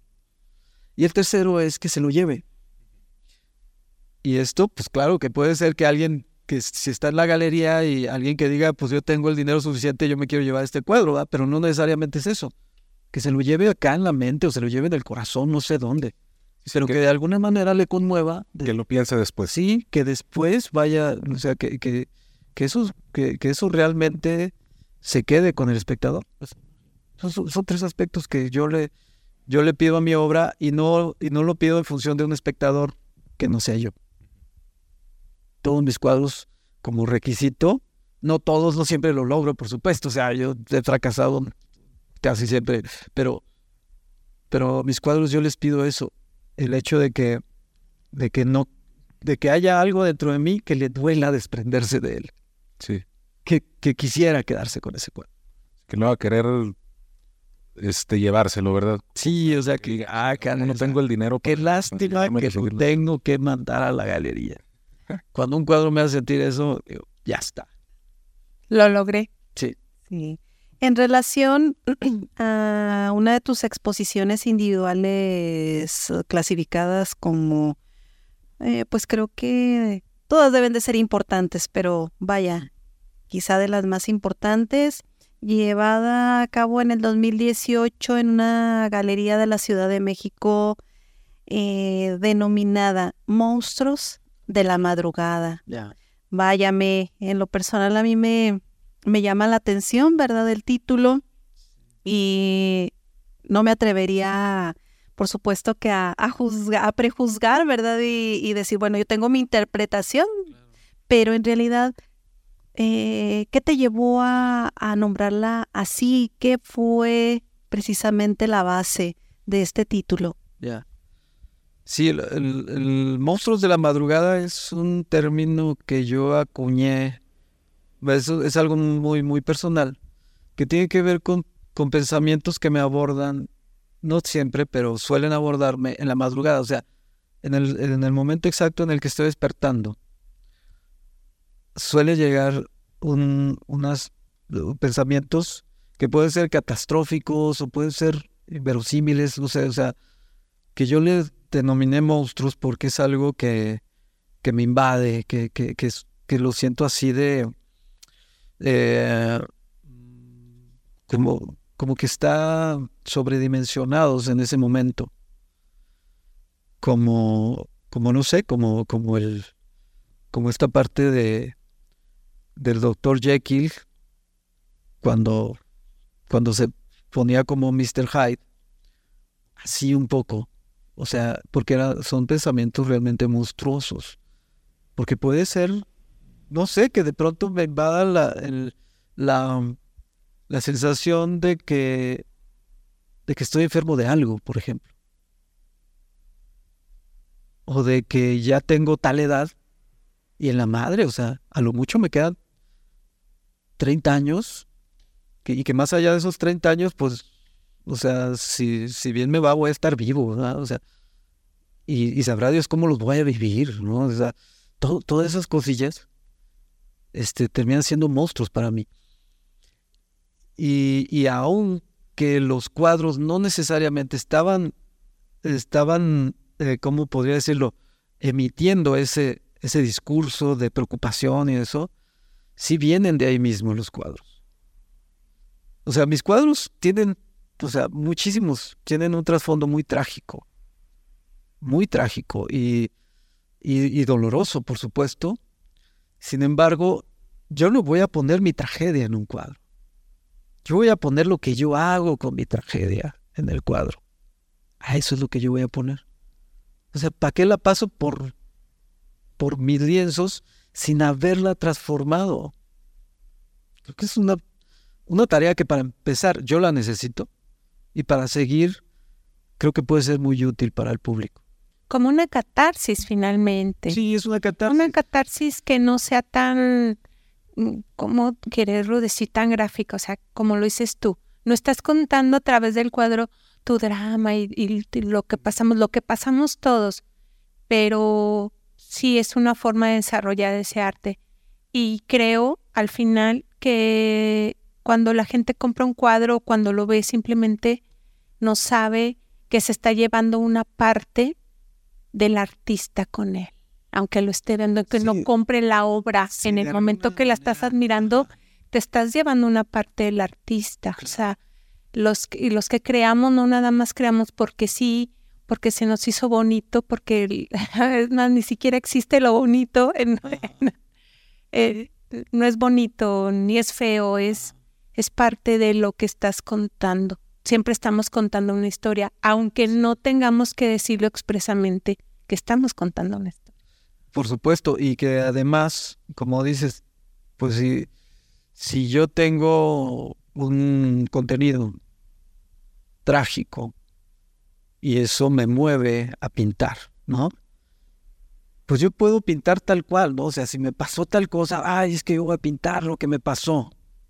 Ok, o sea, por ejemplo, ahí puede haber un, ejercicio catártico y ya. Así, sí, tal. Y ya, eh, pero la catarsis lo puedes desarrollar también con otros medios. Sin embargo, para mí es mucho más importante transformar esa parte trágica y llevarla a un a una expresión estética. Por ejemplo, si yo yo puedo pintar una figura envuelta en una sábana, blanca. Para mí es el dolor de la tragedia de haber perdido a alguien, porque es una mortaja. Es Y el espectador ve una mujer hermosa envuelta en, unas, en un lienzo blanco y, ay, qué hermoso, ¿no? Para mí es un dolor transformado. O sea, es, es, es un dolor que está haciendo, eh, ¿cómo se le llama esto? Hace, hace una metamorfosis. ¿Cómo se llamaba esto que, le- que buscaban los alquimistas para convertir el, que, que querían convertir el, el plomo en oro? Este, esta transmutación de un evento trágico, de una marca trágica, convertirlo en algo totalmente distinto. Y cuando pasa, Ricardo, lo dejas ir. Para ti, para ti, contigo y por ti, ¿eh? Yo, Que sea algo propio, que digas, ya lo pinté, ya lo dejo, que se vaya, porque es un trabajo también para ti, por supuesto. desde pero- del alma, de, de la mente. Ya lo pinté para, por esto o para esto, por esta situación, entonces ya se va. Yo pienso que no, no es tan sencillo. No es tan sencillo que puede llevarte 100 cuadros o mil, no sé. O sea, no es tan sencillo como decirle, ah, como pensar, ah, ya, aquí dejé ir. Es como No parte, pues, de un No, no creo proceso que puede ser de uno a, como dices tú, pueden pasar este, varias obras, en- pero en pro propio de esta Sí. parte y lo estoy expresando de esta manera y lo estoy dejando ir. Claro, volvemos a lo mismo. Trabajo tuyo que no le tienes que decir absolutamente a nadie, ¿no? Claro, pero fíjate que, que, que aquí eh, voy a hacer una acotación. Em, yo creo que hubo un momento en que sí, sí crees que el objetivo es dejar ir el asunto del dolor o de tu duelo, de, de, de esa parte de la tragedia que tienes por ahí marcada. Que pareciera que es el objetivo, dejar ir aquello. Y yo lo que estoy dejando ir, lo- de lo que ya desistí, es de pensar que es algo de lo que me tengo que curar. O sea, eso va a estar ahí siempre. Aquella marca va a permanecer hasta que yo expire. No sé si Mm, más allá, Que es pero aprender a vivir con ello, es saber con ello. que eso en realidad no es malo. Es algo que me pasó. Y no es una enfermedad como para pensar que es algo de lo que me tengo que curar. Sin embargo, es algo que me ayuda eh, a incluso a llevar comida a mi mesa. ¿No? O sea, yo pinto, yo pinto cosas con todo ese contenido, tragedia y no tragedia, bueno, bonito, de todo, con eso pinto. Entonces tratar de rechazar o de querer curar o de deshacerme o de soltar eso, pues no sé, como que, como que tal vez estaría frustrándome porque no voy a poder. Entonces, más bien lo que estoy, lo- eh, mi, mi proceso ha sido deshacerme de la idea de que tengo que curarme de eso y vivir con eso. Y por ejemplo, hablaba hace rato de, de la cuestión de la depresión. O sea, yo desde niño tengo procesos depresivos, tengo episodios depre- depresivos. O sea, ¿cómo diablos puedo pensar que a los 52 años me voy a curar de eso? Así funciono yo. Así funciono. Y la depresión es eso, es quitarme presión de lo que hay algo que me está presionando. Entonces yo, ¿sabes qué? Me voy a pasar un día o dos días ahí tirado. No. Entonces yo vivo con eso. Y voy a vivir con eso. Y no lo voy a rechazar ni lo voy a ver ya como una, como algo negativo, algo que no debe ser y que, ay, es que no debería estar así. No. Para nada, o sea, debería o no debería, es lo que mi organismo quiere. Te quiere tirar ahí y no pensar en nada. Eso Y pues, está diagnosticado como tal depresión porque a veces confundimos eh, lapsos de un poco de tristeza, ajá. queremos eh, tener un poco de aislamiento y ya lo consideramos eh, parte de la depresión. Quizás sea nada más eh, esos estados uh, que, que, que nos llevan de, de, de posturas un poco más, uh, con más estado de ánimo positivo y que nos llevan de repente a, a, a esa, a esa parte en la que mm, pues queremos tener un poquito de reflexión, de, de autorreflexión, ¿no? quizá pudiera ser eso, ¿no? Puede ser, sí está diagnosticado. O sea, sí, hay diagnósticos, eh, no solamente de una persona, sino de dos, dos este, profesionales. Sin embargo, aún con el diagnóstico, yo voy más por ese otro lado, el que, el que ya, o sea, claro que me creo la parte de que es que tienes depresión, pero ok, llámenle depresión. Lo que yo no quiero ya hacer es verla como algo malo, algo que no debería hacer o debe, no debería estar pasando, sino como uno de los instrumentos que tiene mi organismo para funcionar. Porque ya me di cuenta que tengo un ritmo, tengo un ritmo, o sea, no fijo de tiempo, sino tengo un ritmo de que, de que si yo me permito sentir eso, que podemos interpretar como tristeza, desgano, desánimo, lo que tú quieras, o sea, no quiero nada, ni ver a nadie, ni nada. Ya identifiqué que después de un periodo así, yo me siento muy bien. Y eso también lo pueden tipificar a lo mejor como, ay, es que, no sé, este, bipolaridad, bla, bla, bla. Para mí es una forma de funcionar.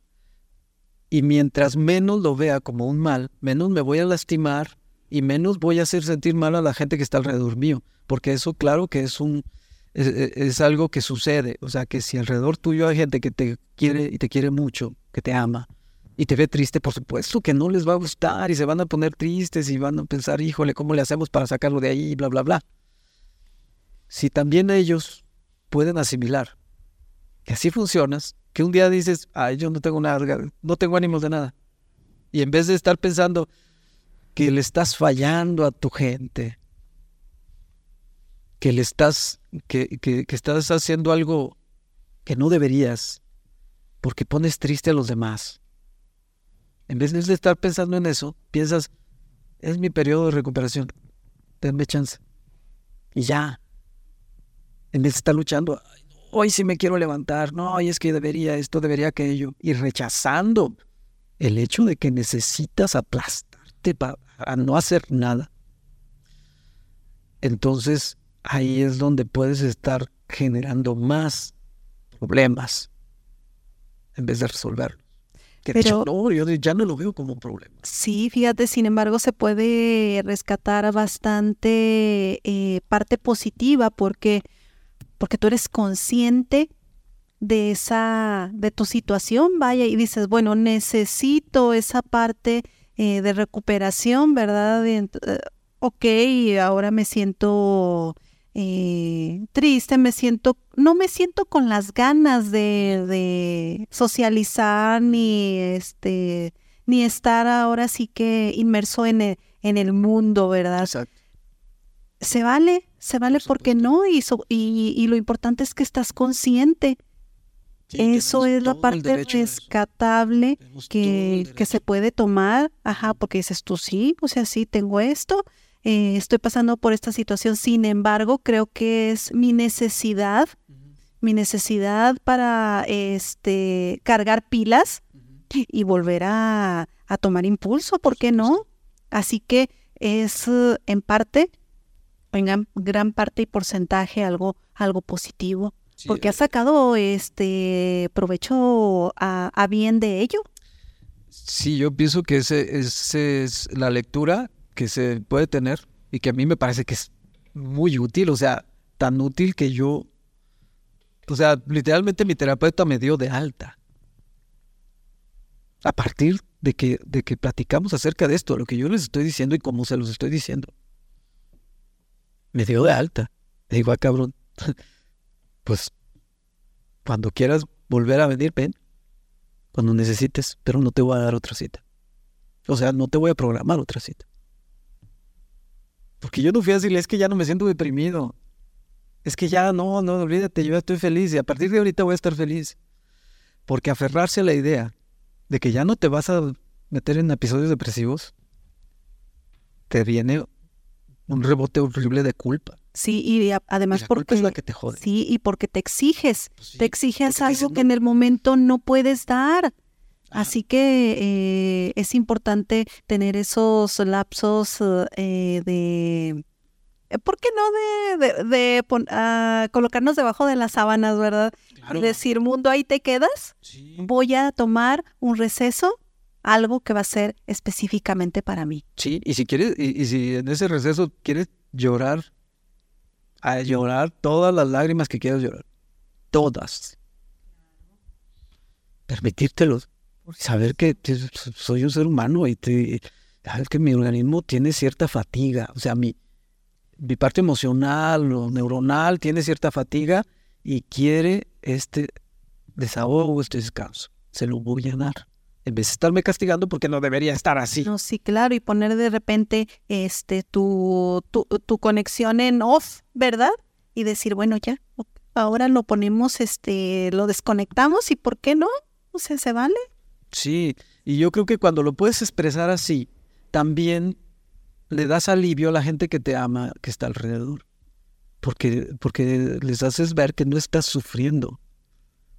Que puedes estar teniendo esa parte de que no tienes ánimo de nada, que no quiero pintar, no quiero salir, no quiero ver a nadie, no quiero platicar. Es- pero que estás bien y que no te culpas para nada por eso y que así te la vas a pasar. Me voy a encerrar todo el día. Va.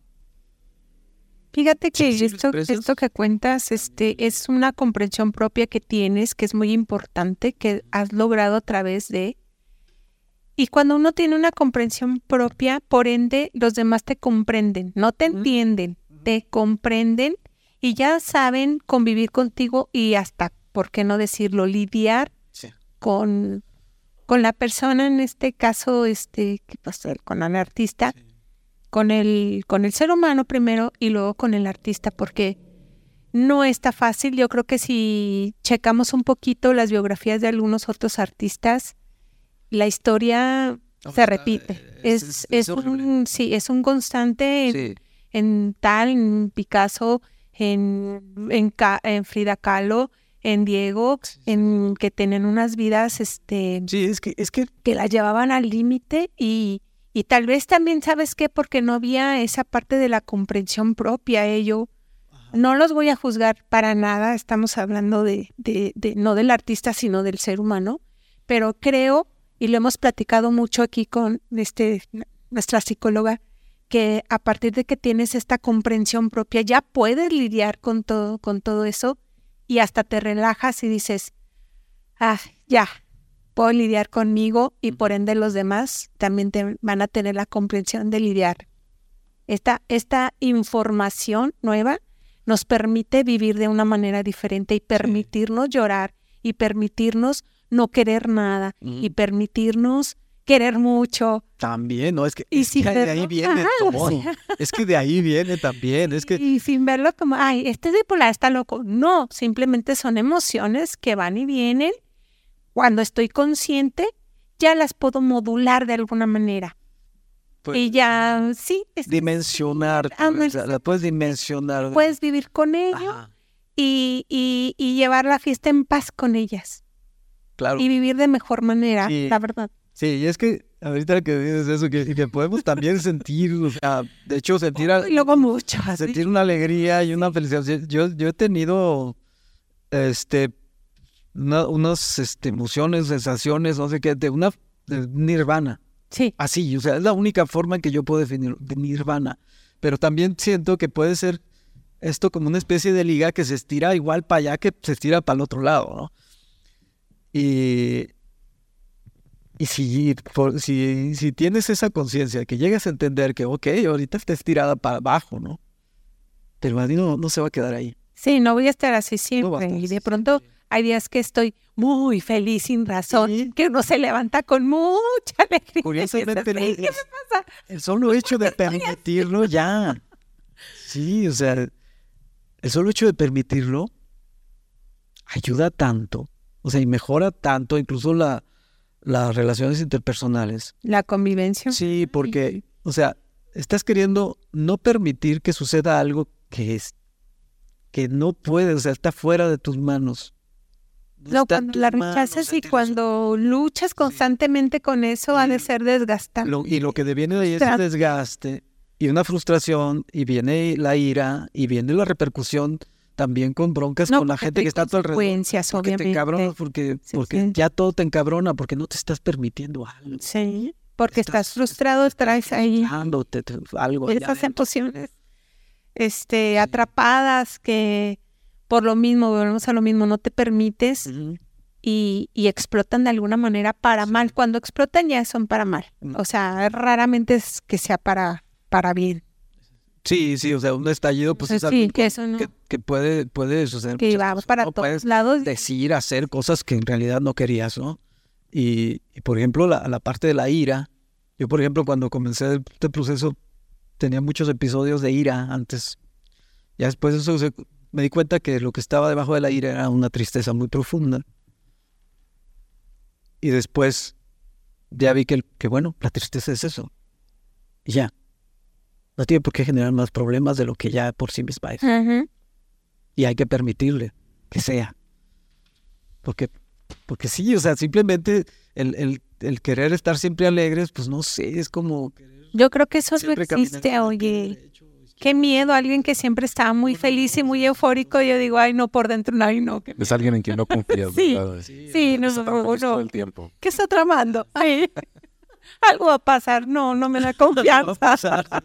Ay, no. nanita. Ay, nanita, este se, siempre se está riendo. Sí. Ay, güey. Tanta felicidad. no. Total que bueno, es, es una de las aristas que, se- que creo que en cuanto a lo de la creatividad o la comunidad de creativos, se da mucho. Y si nos vamos comprendiendo un poquito más a nosotros mismos, creo que podemos irle quitando tragedia a este asunto sin restarle belleza a lo que hacemos. Y este y, y creo que puede ayudar, ayudar mucho. Es autocomprensión. El autocomprensión. ¿Qué? O sea, no te. Ay, es que mi proceso creativo es estar bien triste siempre. Neta, no, o sea, esas son etiquetas. Pero bueno, fíjate que son etiquetas, pero hay gente que sí se la cree, no voy a decir nombres, pero este hay un compañero artista que su mejor obra fue hace unos años. Y luego él platicó que esa obra la hizo en un momento de depresión muy fuerte y lo llevó a ser la mejor obra hasta el momento de su vida. Ya. Bueno, Y, y sigues, o sea, y ves la, la, se fue a terapia y todo, y ves el, des- el después, o sea, está así, o sea, flat, sí, sí, lineal. Pero esa, esa etapa tremenda, te digo, la mejor obra que le conozco.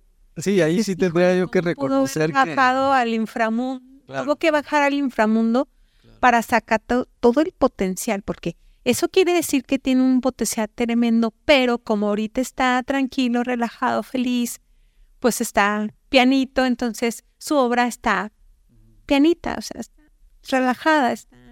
Es que ahí yo creo que viene dices, algo. Es que este tiene, porque ya lo demostró. Claro, pero creo que ahí viene algo en lo que yo muchas veces he pensado, o sea, es algo, un pensamiento muy personal, que, que esto que nosotros hacemos, la parte creativa y la necesidad de estar generando imágenes o sonidos, o bla, bla, bla, arte, lo que le llaman arte, pues tiene mucho que ver con una especie de incompletitud, o sea, una insatisfacción, una, algo falta aquí, algo falta, o sea, yo no estoy feliz con lo que hay, entonces tengo que hacer algo que no hay, algo que no está, lo que tengo que poner en el mundo. Y, y creo que por ahí va ese asunto de que, de que a lo mejor yo, yo alguna vez pensé, tal vez si yo fuera totalmente feliz, ni me llamaría la atención pintar un cuadro.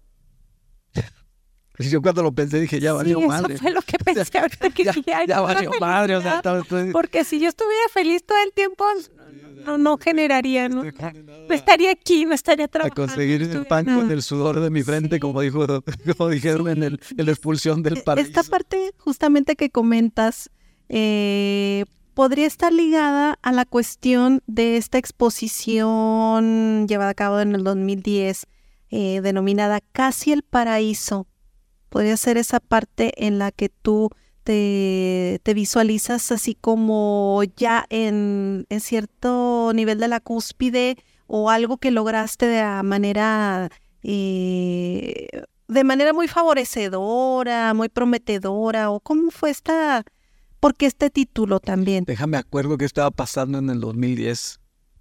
Mira, pues, eh, tengo entendido que, que se llevó a cabo en la en Ciudad Juárez, Chihuahua, en el 2010. Cierto. Sí, en el Museo del Chamizal. A ver, habla, cuéntanos. Casi el paraíso. En el 2010 fue el estallido de la violencia en, en Durango. Ah, eso fue poco antes de eso, que ya empezaba un poco, un tanto a haber mucha electricidad en el ambiente. Mi esposa, bueno, yo, pero yo lo sugerí, pero decidimos, mi esposa y yo, este, irnos a vivir a Guadalajara. Porque, no sé, hubo una reflexión dentro de mí, o sea, yo veía películas, o sea, teníamos contenido visual a la vista y eso digo, perdón, plonasmo, este, tenemos contenido visual al alcance de otras maneras y otros sitios donde poder vivir. Y como yo no, o sea, mi, mi modus vivendi no tiene que ver con Durango. O sea, yo aquí en Durango no vendo un clavo. Entonces yo puedo vivir en cualquier parte de México, por lo menos. Este, y pues yo quise que fuéramos, a vivir a otra ciudad. Total que decidimos Guadalajara por una cuestión ya que se fue dando. Y cuando estaba en Guadalajara fue cuando se dio esa, exposición. Y para mí realmente fue casi el paraíso, porque en ese momento en Guadalajara estaban las cosas pero preciosas, o sea, de una, una paz increíble comparado con lo que estaba sucediendo aquí en Durango. Curiosamente expuse en Ciudad Juárez que estaba todavía peor que aquí en Durango. O sea, era una, una desolación en Juárez increíble increíble. O sea, yo fui a un mall, a un centro comercial, estaba vacío el estacionamiento y eran las 3 de la tarde. Y había una persona entrando al, centro comercial, aparte de, de, mí. O sea, era increíble la desolación. Y en el lugar donde vivíamos en Guadalajara era precioso. Y se lo sigue siendo seguramente. O sea, muchos árboles, había un mercadito con todo lo que te puedes imaginar para el, para lo diario, para, o sea, de todo, alimentos, este, ahí a media cuadra de la casa. Incluso la casa estaba dentro de un coto de que había otras diez, otras ocho, otras nueve casas con familias, con niños. Era una paz increíble.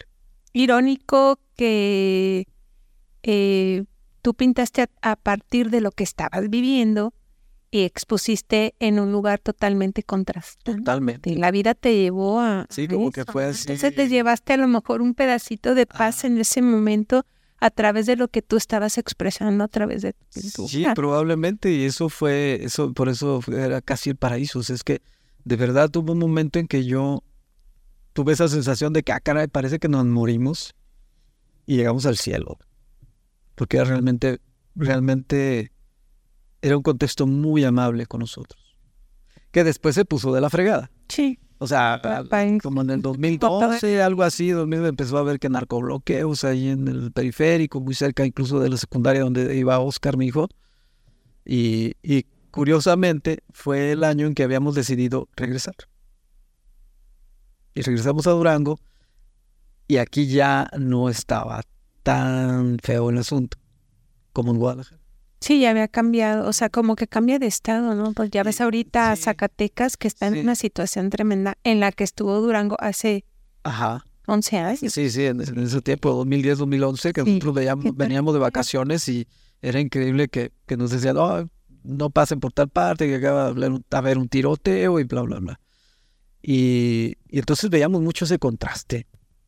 Guadalajara llegábamos y nos quedamos Oscar se iba a pie a la secundaria, era como 10 cuadras, algo así.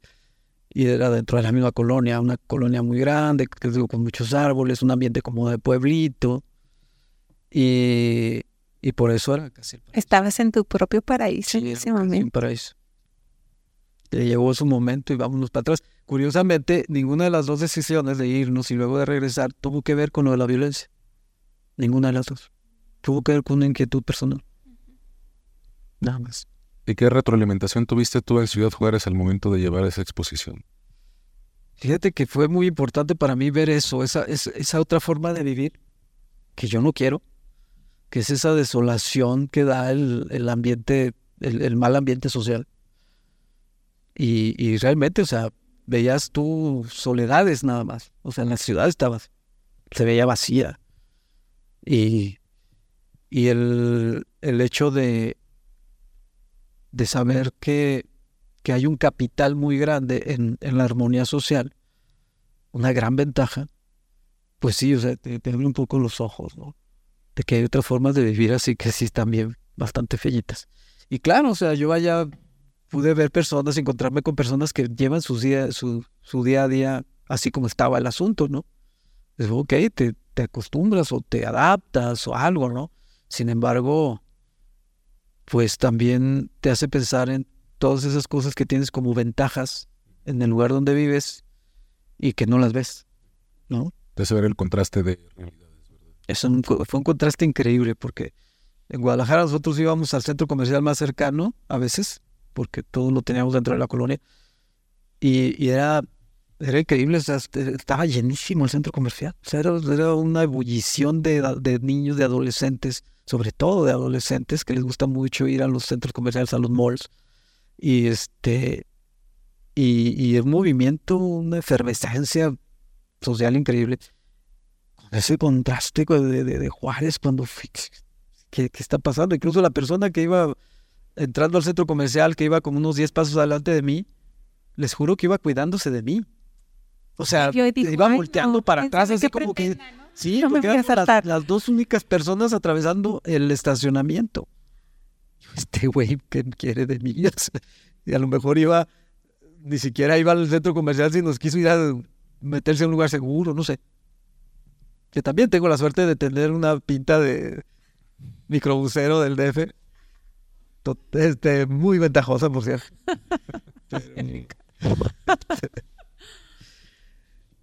Pero eso, eso fue un poco esa retroalimentación, fíjate. Bueno, yo quiero decir nada más que nos sentimos muy honrados, otra vez lo dijimos al principio, pero este, bueno, es que yo conocí a Ricardo hace 20 años, que fuimos compañeros, ahí yo tra él trabajaba en el Museo Zárraga y yo tenía la librería de Iconaculta y ahí nos conocimos. Y pero la verdad, este, para mí fue sorprendente la evolución que tuvo Ricardo.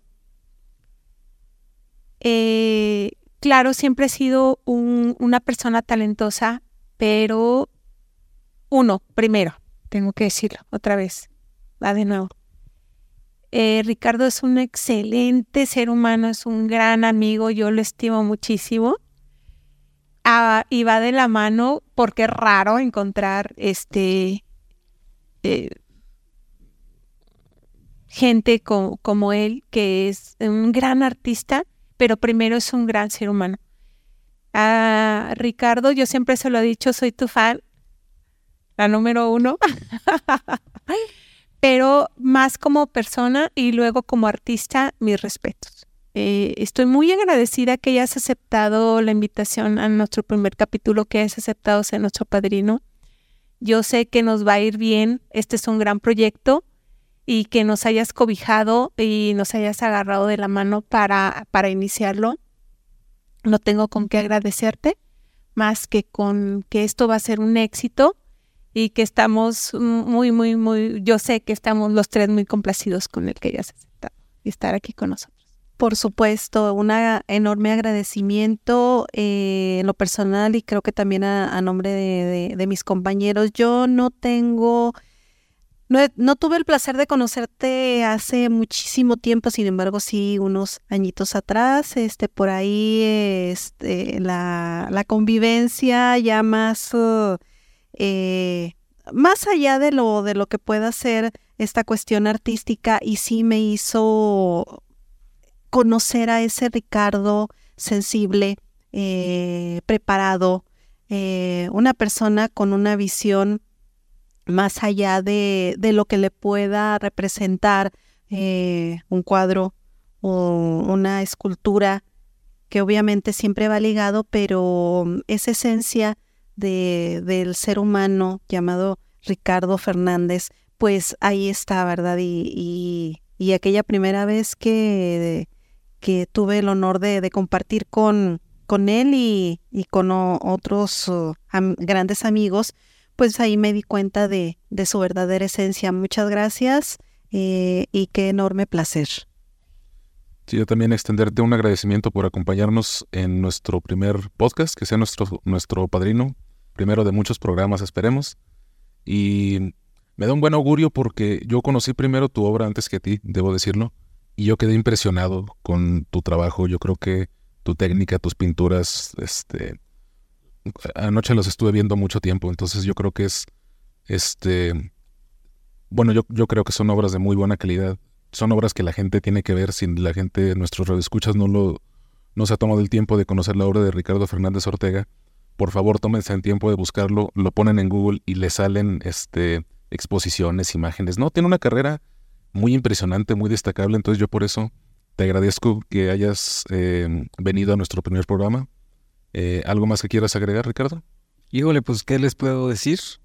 Yo estoy encantado con, con ustedes y aparte con un mezcal que nos mandó el neno, que está increíble, es el mezcal mezcal que he probado en mucho tiempo. No sé si el mejor de mi vida, va, pero tal vez sí. Y este, gracias, gracias a ustedes. Siempre es un placer platicar de las cosas que, que a uno le gustan y, y estas oportunidades pues claro que se agradece muchísimo y sobre todo con la calidad de personas que tenemos aquí. Muchas gracias. Bueno, pues al parecer los shots venían bien cargados el día de hoy. Es hora de pagar la cuenta y cerrar la barra. Agradecemos a nuestros patrocinadores el día de hoy. Isadora Goitia, Arte en Plata, se ubica en calle Florida 1146 en el barrio del Calvario, casi frente a las escaleras de la biblioteca. Contacto 618-163-7706 a la psicóloga María Guadalupe Reyes, con quien puede agendar una cita al 618-138-4511. AR Comunicación Audiovisual y Publicidad nos pueden encontrar en 618-132-3674. Mencionar por supuesto, a nuestro amigo de Estudio Neno Tatuaje, se ubica en 20 de noviembre 1103 Poniente, frente a San Agustín.